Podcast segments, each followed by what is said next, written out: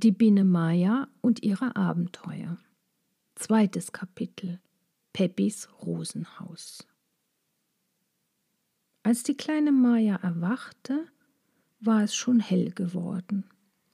Sie fror ein wenig unter ihrem großen grünen Blatt, und die ersten Bewegungen, die sie machte, gelangen ihr nur schwerfällig und langsam.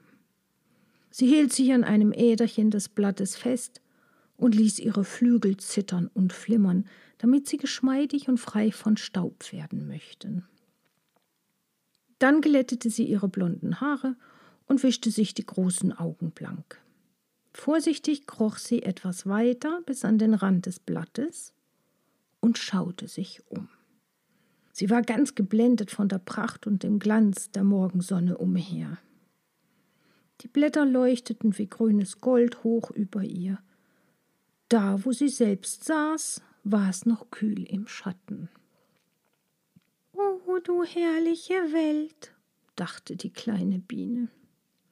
Nur langsam entsann sie sich aller Erlebnisse des vergangenen Tages, aller Gefahren und aller Schönheiten, die sie gesehen hatte. Aber sie blieb entschlossen, nicht in den Stock zurückzukehren. Freilich, wenn sie an Cassandra dachte, klopfte ihr Herz. Aber es war ja unmöglich, dass Cassandra sie jemals finden würde. Nein, es machte ihr nun einmal keinen Spaß, immer ein- und ausfliegen zu müssen, Honig zu tragen oder Wachs zu bereiten.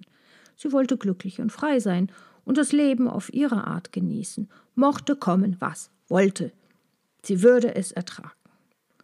So leichtsinnig dachte Maya jedenfalls auch deshalb, weil sie keine rechte Vorstellung von dem hatte, was ihr noch bevorstand. Irgendwo fern in der Sonne schimmerte es rot. Maya sah es glänzen und leuchten, und eine heimliche Ungeduld befiel sie. Sie verspürte auch, dass sie hungrig war. Da schwang sie sich mutig mit einem hellen, frohen Summen aus ihrem Versteck, weit hinein in die helle, flimmernde Luft und in den warmen Sonnenschein.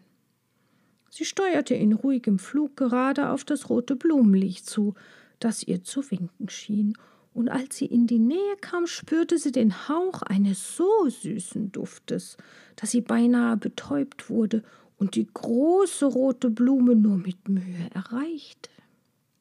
Sie schwang sich auf das äußerste gewölbte Blumenblatt und hielt sich fest. Da rollte ihr mit der leisen Bewegung, in die das Blatt geraten war, eine funkelnde silberne Kugel entgegen, fast so groß wie sie selbst, durchsichtig und flimmernd in allen Farben des Regenbogens. Maja erschrak furchtbar, obgleich die Pracht dieser kühlen Silberkugel sie entzückte. Der durchsichtige Ball rollte vorüber, neigte sich über den Rand des Blattes, sprang in den Sonnenschein und fiel nieder ins Gras. Maja stieß einen leisen Ruf des Schreckens aus, als sie sah, dass die schöne Kugel in viele winzige Perlchen zersprungen war. Aber es flimmerte nun im Gras so belebt und frisch, rann in zitternden Tröpflein an den Halmen nieder und funkelte wie Diamanten im Lampenlicht blitzen. Meier hatte erkannt, dass es ein großer Wassertropfen gewesen war, der sich im Kelch der Blume in der feuchten Nacht gebildet hatte aber als sie sich dem Kelch wieder zuwandte, sah sie einen Käfer mit braunen Flügeldecken und einem schwarzen Brustschild am Eingang zum Blumenkelch sitzen.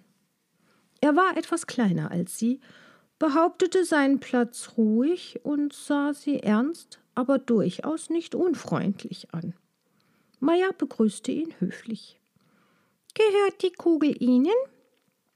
fragte sie und als der Käfer nicht antwortete, fügte sie hinzu Es tut mir sehr leid, Sie hinabgeworfen zu haben. Meinen Sie den Trautropfen? Fragte der Käfer und lächelte etwas überlegen. Deswegen brauchen Sie sich keine Sorgen zu machen. Ich hatte bereits getrunken und meine Frau trinkt niemals Wasser, weil sie mit den Nieren zu tun hat. Was wollen Sie hier? Was ist dies für eine herrliche Blume? fragte Maja ohne auf seine Frage zu antworten. Würden Sie so gütig sein, mich zu unterrichten, wie sie heißt? Sie erinnerte sich der Ratschläge Kassandras und war so höflich wie möglich. Der Käfer bewegte seinen blanken, glänzenden Kopf im Rückenschild.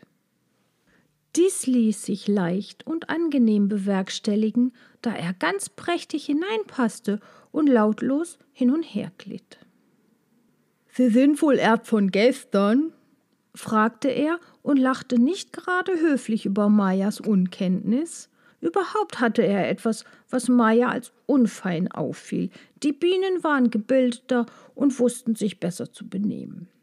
Aber gutmütig schien der Käfer doch zu sein, denn als er sah, wie Mayas Wangen sich mit einer feinen Röte der Verlegenheit überzogen, wurde er nachsichtiger gegen ihre Unwissenheit. Es ist eine Rose, sagte er, damit Sie es denn also nun wissen. Wir haben sie vor vier Tagen bezogen und sie ist inzwischen unter unserer Pflege auf das prächtigste gediehen. Darf ich Sie bitten, näher zu treten?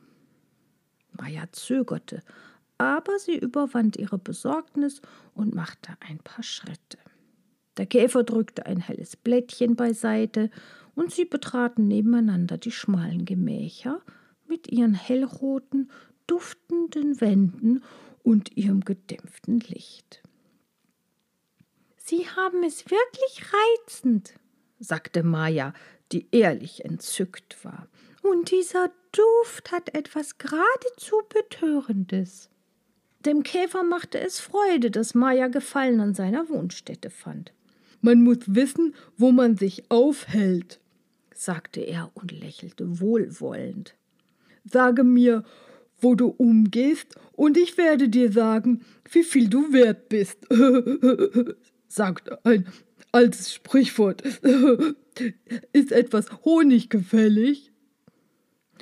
Ach, platzte Maya heraus, das wäre mir wirklich sehr angenehm.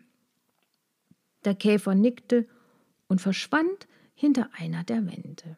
Maja sah sich glücklich um. Sie schmiegte ihre Wange und ihre Händchen an die zarten, rot leuchtenden Vorhänge, atmete den köstlichen Duft ein und war beseligt vor Freude, sich in einer so schönen Wohnung aufhalten zu dürfen. Es ist doch wirklich ein großer Genuss zu leben, dachte sie. Und diese Behausung ist mit den dumpfen und überfüllten Etagen nicht zu vergleichen, in denen wir leben und arbeiten. Schon diese Stille ist ganz herrlich. Da hörte sie den Käfer hinter den Wänden in ein lautes Schelten ausbrechen.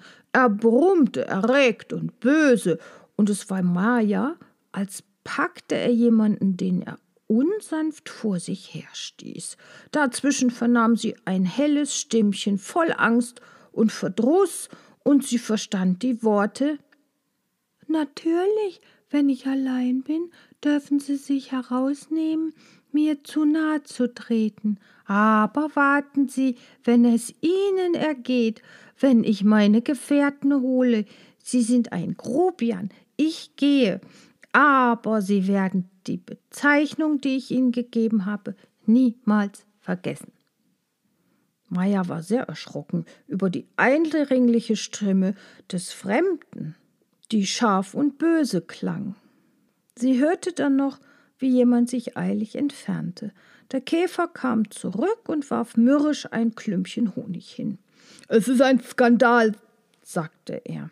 Nirgends hat man Ruhe vor diesem Gesindel. Maya vergaß vor Hunger zu danken, sie nahm rasch einen Mund voll und kaute, während der Käfer sich den Schweiß von der Stirn trocknete und seinen oberen Brustring etwas lockerte, um leichter atmen zu können. Wer war denn das? fragte Maya mit vollem Mund. Essen Sie bitte erst den Mund leer, schlucken Sie erst herunter, sagte der Käfer. So versteht man sie nicht. Meier gehorchte, aber der erregte Hausbesitzer ließ ihr keine Zeit zu einer neuen Frage. Ärgerlich fuhr es ihm heraus. Eine Ameise war es. Glauben denn diese Leute, man sparte und sorgte sich Stund um Stund nur für sie und so ohne Grund und Anstand in die Vorratskammern zu dringen? Es empört mich, wenn ich nicht wüsste, dass es bei diesen Tieren in der Tat Mangel an Lebensart ist, würde ich keinen Augenblick anstehen, sie als Diebe zu kennzeichnen.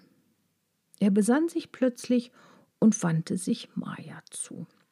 Sie verzeihen, ich vergaß, mich Ihnen vorzustellen. Ich heiße Peppi von der Familie der Rosenkäfer.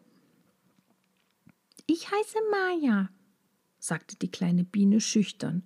Es freut mich sehr, Sie kennengelernt zu haben. Sie betrachtete den Käfer Peppi genau. Er verbeugte sich wiederholt und breitete dabei seine Fühler wie zwei kleine braune Fächer aus. Das gefiel Maja außerordentlich. Sie haben entzückende Fühler, sagte sie, einfach süß. Nun ja, meinte Peppi geschmeichelt, darauf hält man. Wollen Sie auch die Rückseite sehen? ja, wenn ich bitten darf, sagte Maja. Der Käfer drehte die gefächerten Fühler zur Seite und ließ einen Sonnenstrahl darüber gleiten. Famos, nicht? fragte er. Ich hätte sowas nicht für möglich gehalten, entgegnete Maja. Meine eigenen Fühler sind sehr unscheinbar. Nun ja, meinte Peppi, jedem das seine. Dafür haben sie zweifellos schöne Augen und die goldene Färbung ihres Körpers hat viel für sich. Mayas Augen strahlten vor Glück. Es hatte ihr noch niemand gesagt, dass etwas an ihr schön sei. Sie wurde ganz übermütig und nahm rasch noch ein Klümpchen Honig. Es ist eine ausgezeichnete Qualität, sagte sie. Bitte nehmen Sie nur noch, sagte Peppi, erstaunt über den Appetit seines Gastes. Es ist Rosenhonig erster Ernte. Man muss sich etwas in Acht nehmen, damit man sich nicht den Magen verdirbt. Es ist auch noch Tau da, wenn Sie vielleicht Durst verspüren. Vielen Dank, sagte Maja höflich. Ich möchte nun fliegen, wenn Sie erlauben. Der Käfer lachte. Fliegen und immer fliegen, sagte er. Das liegt euch Bienen im Blut. Ich begreife diese ruhelose Art nicht recht. Es hat doch viel für sich, am Platze zu bleiben, finden Sie nicht? Ach, ich flieg so gern, sagte Maja. Ich will Sie noch hinaus begleiten. Ich führe Sie zu einem Aussichtsblatt, von dem Sie bequem abfliegen können.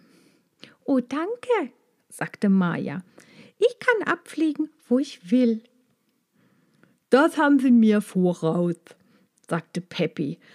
Ich habe etwas Mühe mit der Entfaltung der unteren Flügel. Er drückte ihr die Hand und schob den letzten Vorhang zur Seite. Oh Gott, der blaue Himmel, jubelte Maja. Leben Sie wohl. Auf Wiedersehen, sagte Peppy und blieb eine Weile auf dem höchsten Rosenblatt sitzen um der kleinen Maja nachzusehen, die schnell in einer geraden Linie hoch in den Himmel hinaufflog, in den goldenen Sonnenschein und in die reine Morgenluft. Dann seufzte er heimlich auf und zog sich nachdenklich wieder in den kühlen Rosenkelch zurück. Es wurde ihm etwas warm, obgleich es noch früh war. Er summte sein Morgenlied vor sich hin, das im roten Schein der Rosenblätter und im warmen Sonnenglanz erklang. Alles steht in Gold und Grün, warm und sommerlich.